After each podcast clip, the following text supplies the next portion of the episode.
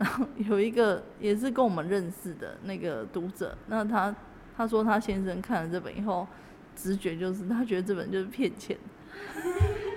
你知道吗？因为他没有字，然后又是黑白的，对他很直觉就是会这样想，哎，好直接哦。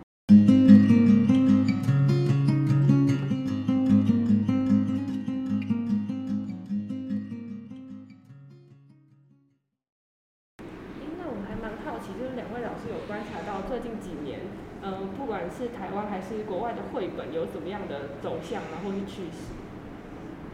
因为感觉以我自己小时候，因为我们家其实有上百本绘本，因为我妈妈是国小老师，嗯她超喜欢买绘本。我记得我们那时候搬家的时候，就是封了三四箱这样，就是上百本。然后感觉好像就我自己小时候的印象，虽然有一些绘本好像现在还在畅销，比方说什么呃死了一百万次的猫啊，嗯然后什么一片披萨一块钱，那个是我十几年前读国小的时候就有的书。那就是有没有两位老师想要分享一下，就是观察到最近几年，不管是台湾还是国外的绘本的趋势这样？我觉得韩国的话，他们的画风跟议题还有走向都很多元，他们不会因为市场只喜欢哪一种就只出哪一种的书。我觉得台湾比较比较有这样的情况。那如果要这种要出版这种不是大众普及有兴趣的，或者是有教育性的书的话，他们就会去买国外的版权。国内画家比较少去尝试画不一样的内容，因为怕会卖不好啊，然后出版社可能就不会再找你啦。那当然，我们独立书出版是没有这个顾虑，你可能想要画什么议题就，但是我们一样需要承受市场的压力，就是你如果出版了都没有人要买，可能也是没有办法。我觉得我不知道是不是因为台湾很小，所以没有办法，就是让更多的不同的内容，然后能够出版。像我等下再找几本韩国的给你们看。那最近我去书店看，我是觉得很多那种跟动物，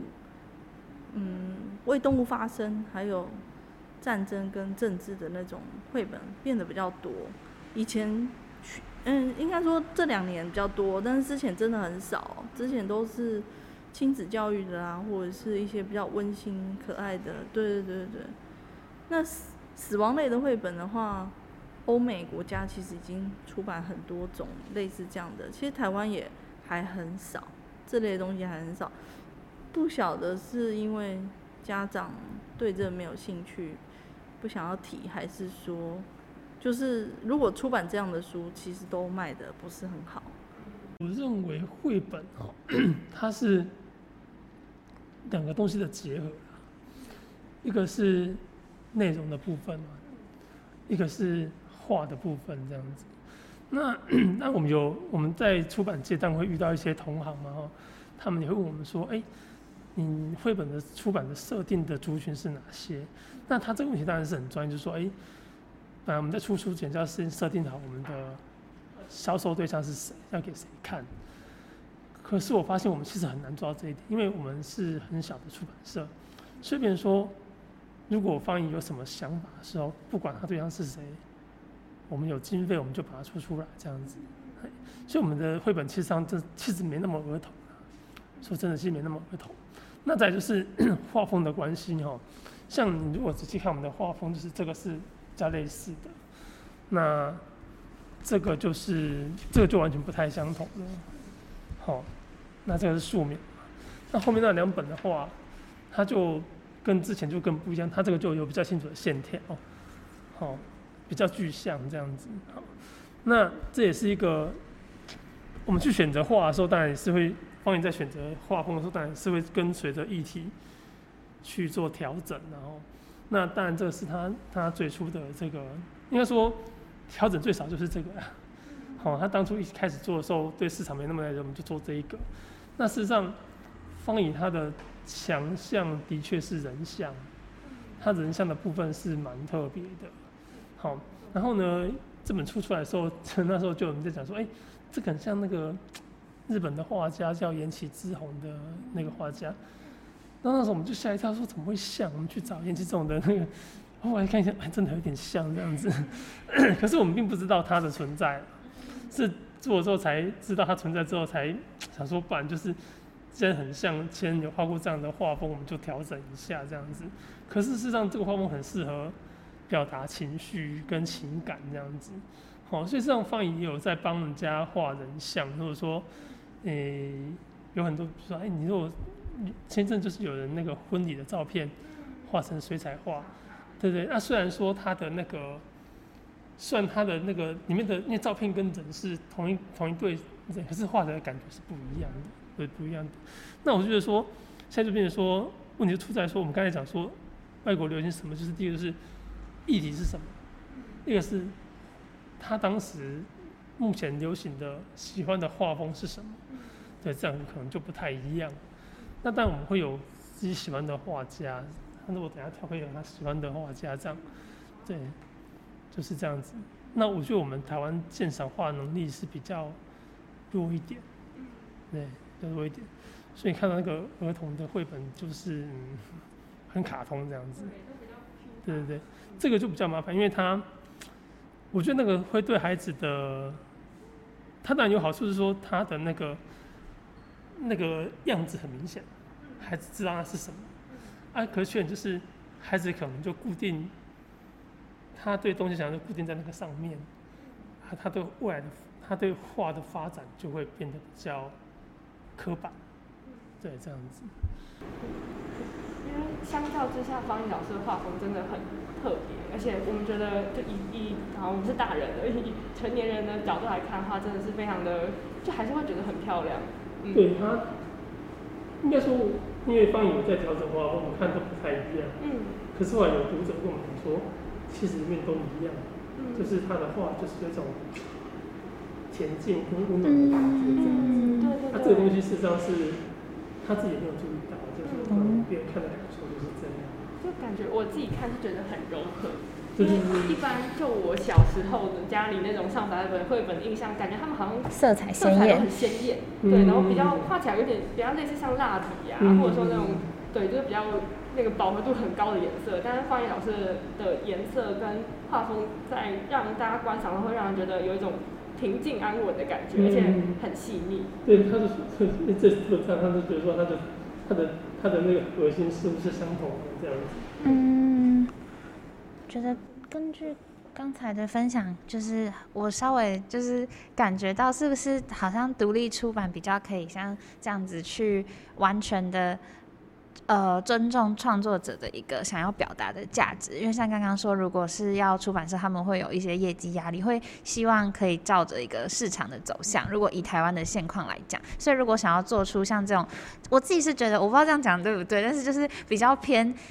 艺术美感类型的绘本，因为我觉得国外有很多像这样给成人看的绘本，只是台湾就是没有，好像这样的文化根基还不足，所以就会比较少出版社有出版像这样子的书。那你们之前有去同里吗？台北同里？哦，他们那边就是比较多法文，还有那个的绘本。那他们那边的绘本特殊性也非常多样。那就是台湾还是有人在努力这一块，就是进一些我们看不到的，就是让大家美感提升这样子。那嗯，他们的话，我觉得他们在挑的书跟内容也很不错。对，就是，可是就是他们也说，就是如果以台湾的插画家来说，就是。还是要努力往这一块走，因为就是，就像你讲的那个绘本的画风，你看到的多半都是比较可爱、新鲜。像这本有卖的不是很好，还有一个最大原因就是因为它是黑白的。只要黑白的绘本，其实台湾都卖的不好。就是我也不太知道，但是我觉得有时候你把那些嗯杂，嗯就是颜色或者是一些其他地方去除以后，还有文字。你剩下最简单、最纯粹的东西给读者，我觉得有时候是也是我们想要做的事情。就是小朋友其实不见得看不懂，或是看不到那一块。甚至其实那时候这本书在台北好像在什么塌方在展览的时候，然后有一个也是跟我们认识的那个读者，那他他说他先生看了这本以后，直觉就是他觉得这本就是骗钱，你知道吗？因为他没有字，然后又是黑白的，对他很直觉就是会这样想哎、好直接哦。哎对啊对啊，可可是相相反的，就是我的一个日本的画家朋友，他超爱这一本。对，所以说，对，应该这样讲，方颖的作品就是两极化，就是说，爱的爱的人就很爱很爱，那看不懂的、不喜欢的就不喜欢，就是这样子。就是书店老板们说的，懂行的都会自己问。觉得好像真的还是跟从小的一个美感经验的培养有关，因为如果是父母想要买给小孩，确实会有一些可能会希望是教育类型的，可是就我我们之前有讨论过，我们觉得那种说教式的绘本，其实就是其实反而。对我们这我我对我来讲，我觉得就是可能我就看过一次吧，小时候就看过，但我现在可能也不会想要再重看。这种什么教我要怎么洗手或上厕所，就是没有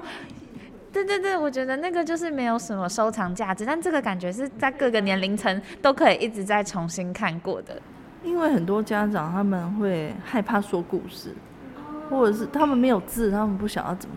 需要互动，对，还有包括就是像老师的作品，其实都是没有附注音的，就是他是不是就是需要是，如果是想要给小孩子的话，就是需要父母去讲故事。对对对对，其实我们出发点就是希望买绘本或者是阅读，不是说你书买了就丢给小朋友自己看，就是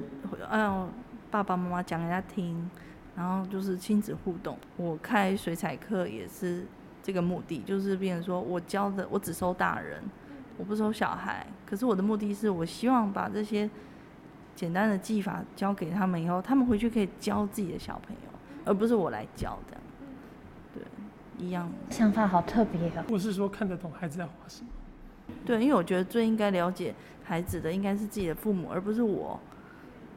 对，我觉得其实能够帮助他们的应该是让他们自己学会怎么跟孩子相处，然后看得懂孩子的话的。不过，不过刚刚讲说那个功能性的书，他们还是有存在的价值啊。就是因为有些阶段孩子要教的时候，他还是需要这些东西，只是说它的美感是比较差一点这样子。因为因为它功能不是美感嘛，好，就是这样子。但可能就是仅限于那个阶段的小孩，因为有些绘本会标注就是几到几岁适合看的。因为我家以前也是那种买全套，就是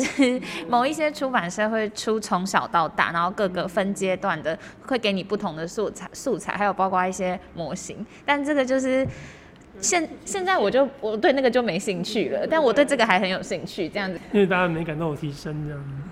对，我觉得这个是我不知道，因为我们也没有很清楚绘本界的发展现况。但我觉得我自己，像我也我很喜欢看漫画，然后我觉得不管是在漫画或者是插画来讲，在台湾的受众还是比较小群，因为大家基本上成人都会觉得那是小孩看的东西，但我觉得其实完全完全不是，所以。就这方面会希望可以让更多的人知道，然后我觉得老师们就是有这样的一个理理念，不管是跟亲子互动的这个想法，去用自己的实际表达之外，还有就是愿意像这样子的创作，因为像刚刚讲到的出版，看他们就是会引荐很多国外的好的作品来，可是台湾能够有勇气这样子持续创作的，其实应该不多，因为也知道市场。并不喜欢这样的类型，我觉得能够一直这样子持续做是很伟大的事情。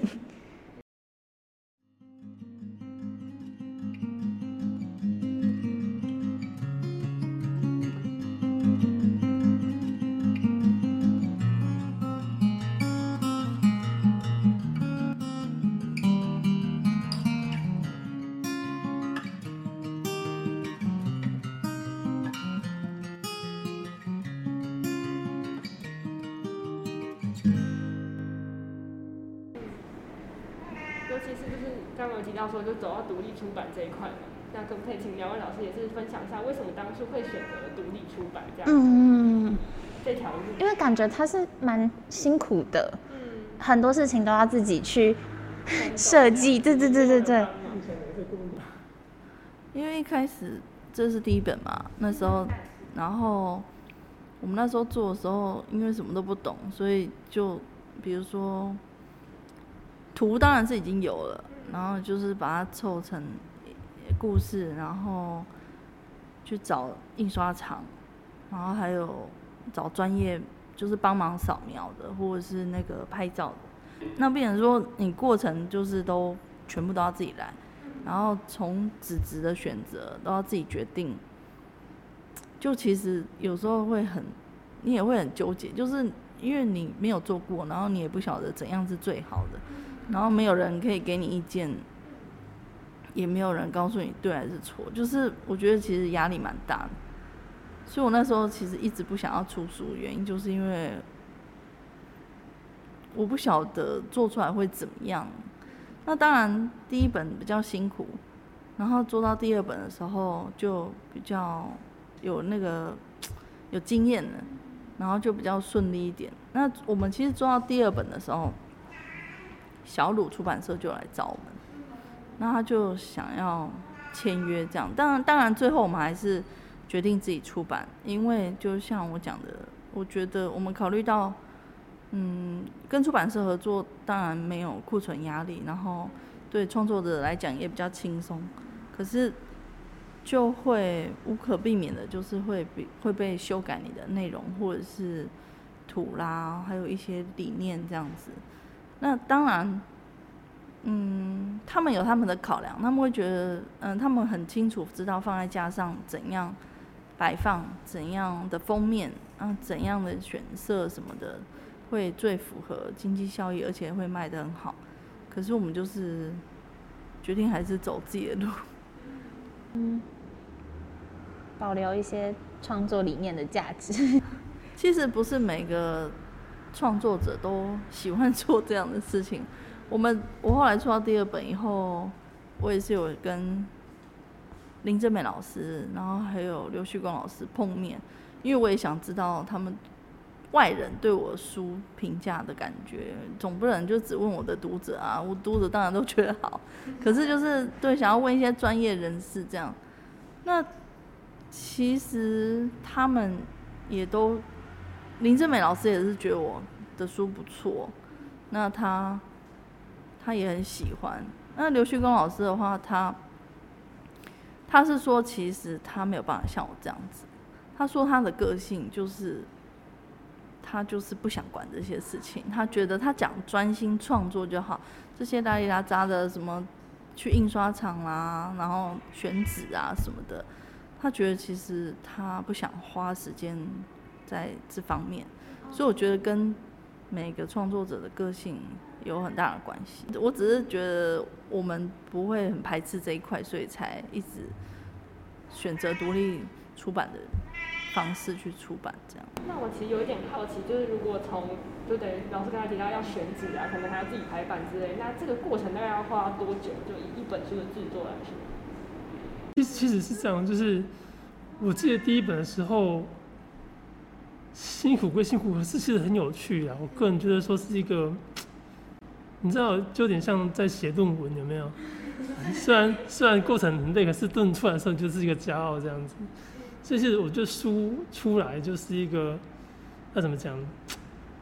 作者的徽章啊，嘿，那是一个骄傲啦。所以这个辛苦真的也没有什么。可是我觉得说在第一次做的时候，因为无论是软体啦，那个揣摩那个那一年，我在想那一年，然后就是，哎，那时候我们是找台中的厂商帮忙，哇，那个就是每个礼拜都跑台中，所以出来要多久？我记得好像半年吧，半年跑不掉。你从找人到选东西，然后到自己排字啊、排版啊，这样子。待半年的时间，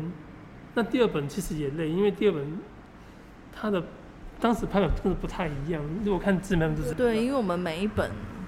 都会有一点不一样的变化，像第一本就是中规中矩的这样出，那第二本的话，它有一个拉页。当时啊，我们后来把它，可是你看这这是这是最近的版本吗？那 我们那时候有点搞死自己。那那时候去印刷厂问的时候，还被还被。哦，这个当然是表达说孩子的世界有没有变宽阔，因为白这样嘛，变宽阔了这样子。我是想表达啊，可是可是因为这张要这张要特别去印，这张不是没办法用正常的版型去做，所以那时候就是，对，那时候就是去跟印刷厂问这个事情的时候，你知道，因为他们是专业的人嘛，我是非常，他们觉得说，你们干嘛这样做？哦，然后那时候纸也被嫌哦，他觉得说这个纸又贵哦，因为你发现说，他觉得这个纸第一个它不便宜，第二个是它印起来不鲜艳，哦，他说你干嘛选这种纸这样子？可是其实你知道，你去看水彩画会有的感受，就是你知道我意思吗？就是这就是水彩画的样子。对很衬方怡老师的。对对对，它不会很鲜艳。嗯，那它纸又有点纹路，嗯，那可是就是这种纸很贵，他其实一直叫我们不要选这种纸。他这种不要选，不是因为贵，是因为他觉得说这印起来就是不亮啊。呃，他们喜欢你市面上看到那种很饱和的颜色、很鲜艳的那种。可是这才是水彩画的感觉，所以我会觉得说，其实你买一本，你买这本书回去，事实上是看的是画，是水彩画的样子。因为我妹妹是学设计，是学设计的，然后她现在大学，然后我就会传给她看，她就说，哎、可以买几本回来，就是让她看一下这样，她就夸赞方怡老师说那个画风真的是日式，然后很细腻的感觉，就她很喜欢这样。其实她，她，我要再强调，因为有些人误以为他去日本学画，是他真的是本土台湾培养出来的画家，对，没有没有去日本，对啊，我们只是在日本住过一阵子这样。但是他不是在那边学画的这样子。刚刚也提到了很多，就是在出独立出版的过程中会遇到不一样，不管是开心的还是呃可能有点累的部分。那就目前台湾独立出版的现况来说的话，两位老师有没有什么样的感想，或者说有没有什么样觉得可以再改进啊，或是更理想的呃独立出版的环境这样？我个人的看法是这样，就是说，诶、存在那句话怎么讲？存在就是合理啦。就是说，其实我后来仔细去想，因为我们出版到现在也是快要六七年，有没有十年？大概六七年起码是有。然后我后来就觉得说，其实哦，目前这个状态有没有？为什么可以独立出版？为什么会有独立书店？这就是时代的标志。为什么哈？因为网络的关系，最近在谈就是说，这两天不是进去奖嘛，然后大家在讲说，哎、为什么得奖的人，我根本都有些人都不知道是谁，有没有？哦，都没听过。可是问题是，这就是这个时代啊，这时代就是这样，就是它是一个碎碎化的时代。比如说，很多东西变得分众，它可能每一个每一个部分都是小小的，可是变得很多元。啊，这当然是为什么？因为这就是网络的出现的关系。好，那所以网络出现之后呢，我觉得最伤的是大型企业，他们的他们因为过去我们旧时代是这样，比如说我们以书店来讲是，诶、门市嘛，哈，就是比如说像成品或是金石堂、金玉堂，那他们是一个通路，然后有中盘商，还有出版社，好，这是过去的架构是这样。可是因为网络出现之后，其实出版社或是我们作者，好，可以直接跟读者做互动。比如说我们的 Podcast 就是这样子，比如说 Facebook 就是这样，我们是直接跟读者做互动。中间这一块，出版社、旧型出版社跟中间上的出版社角色是被压缩掉的。所以我认为说，独立出版的出现跟独立出书店的出现，就是这样的结果。好、所以它并不是一个，我认为以出版来讲，它事实上不是崩坏。我大家可能在抱怨说，哎、这个出版变得很难做什么？可是事实上，我觉得说，这样的，因为以前是在旧架构崩坏之后才出现独立出版社，还有独立书店嘛，哦，所以这上事实上是一个，我认为出版以文化来看，它是蓬勃发展、百花争鸣的现象。那当然没有错，就是说书的消费的，因为网络的关系，书的消费群众变小，就是说大家买书变少了。可是你要知道，被淘汰的书，就是比较没有、比较没有价值的书吧。应该是比如说这样讲，我们小时候会出一些星座的书，哦，然后以前要出 map，就是出那个，我记得那时候我那时候我刚开车的时候会买那个台湾对对对对，可是那个现在没办法没办法出，因为我们只有 Google 了嘛。对，哦，还有还有还有导航，好，所以在那边说那些书就不需要了，所以今天不需要的书当然就没有办法出版，可是可以出版的书就是什么？就是需要有价值的书，所以我是认为说未来的书会走向精品化，价格会拉高，可是它会越来越值得收藏。哎，我觉得是这样，所以我并不认为这是一个坏的现象，我觉得反而是一个释放每一个，比如说我们自己出版作家的他的企图跟他的展现的，事实上是这个时代对我们是好的。所以像现在我认为说，所有的独立出版跟独立书店。就是一个个人时代的的转化，你会发现说，独立出版社像我们就很个人，他想画什么就画什么，他想让作品成长成就成长，他只是说我们需要去跟读者去做互动跟沟通，这是我们需要做的事情。那独立书店，你去每家书店发现说，哎，他那个特色很明显，他就吸引他喜欢的读者，读者喜欢他，这是一个一个文化的价值。所以上，我觉得这是一件好事啦，嘿，它值得大家努力这样子，我真心这么觉得。因为我是，我是真的这样认为，因为这两年疫情，我发现说，它让淘汰加速，它也让活下来的变得比较强，所以我觉得这是这两年的过程，是一个加速市市场的过程。那你看到一些大型的崩坏，其实不光它是时代的改变呐，嗯。时代的改变，像你们的出现也是时代的产物之下，就是你来做，没有看到你们有，我也觉得很兴奋，就是哎，我可以直接跟报道者联系，可以直接互动，那我们就直接跟我们的受众、我们的读者和你们看的那个听的人可以有直接联系。这就是时代的力量。嗯，确实，我觉得网络增增加了很多的，怎么讲，就是创内容创作者的一个百花齐放的现象，任何人都可以展现自己的价值跟自己的。我真的真的觉得，对，这是我们的时代，你们的时代。天哪，要加油！我真的这么觉得啦，真的。了解。对啊，这个想法好棒哦。因因为还蛮正向，因为呃。好，就是以网络来说的话，一定会有很多人在一直在唱衰，不管是独立书店或是独立出版这种，呃，有关独立的事情，对他们会觉得说，好像这这些事情永远都赢不了资本。因为现在现在资本困境比我们严重，因为网络的关系，他的他没办法控制，他没有办法像过去一样控制他的他的读他的那个买的人，啊，然后创作的人或者个人可以直接跟。买的人，或是读者，或是喜欢的人直接联系，这个对企业伤害是很大的。对。对对对，然后可是对个人、对创作的人、对想做事情的人，是一个很大的力量。他可以用很少的成本去做到他想做的事情。对。我觉得环境虽然是这样，可是读者也要做一些改变。比如说买书的人、看书的人。你今天去到，尤其是我们是独立出版，我们知道一本书生出来有多么多么的辛苦。然后有时候你去书店的时候，我希望阅读的人或者是家长，在看到书店的书的时候，你不要带其他的想法，或者是你也不要管这本书有没有得奖之类的，你就是要去翻翻它，然后去看多看几遍。因为我觉得有一些好书不是你看一遍就看得懂，就是它可以被生出来，一定有它的原因。就是不要第一次看的时候觉得哦我没有感觉，或者是这个画风我不喜欢。就是我觉得大家要做一个扎实类的阅读者，这样比较，这样也能够帮助说画不同画风跟主题的插画家可以，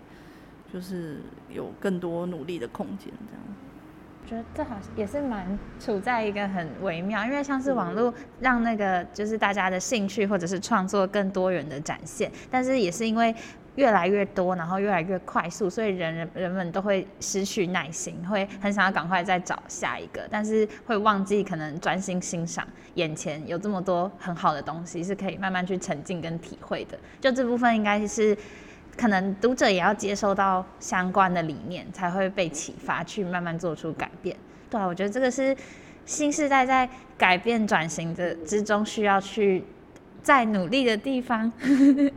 在这边推荐大家陈芳怡老师的绘本，可以对对对对对来入门入门，就是了解一下这个培养这个美感领域的话，陈芳怡老师的作品是很好选择。嗯，好，那我们今天应该差不多就到这边结束了，那我们就跟大家说拜拜喽，拜拜，拜拜，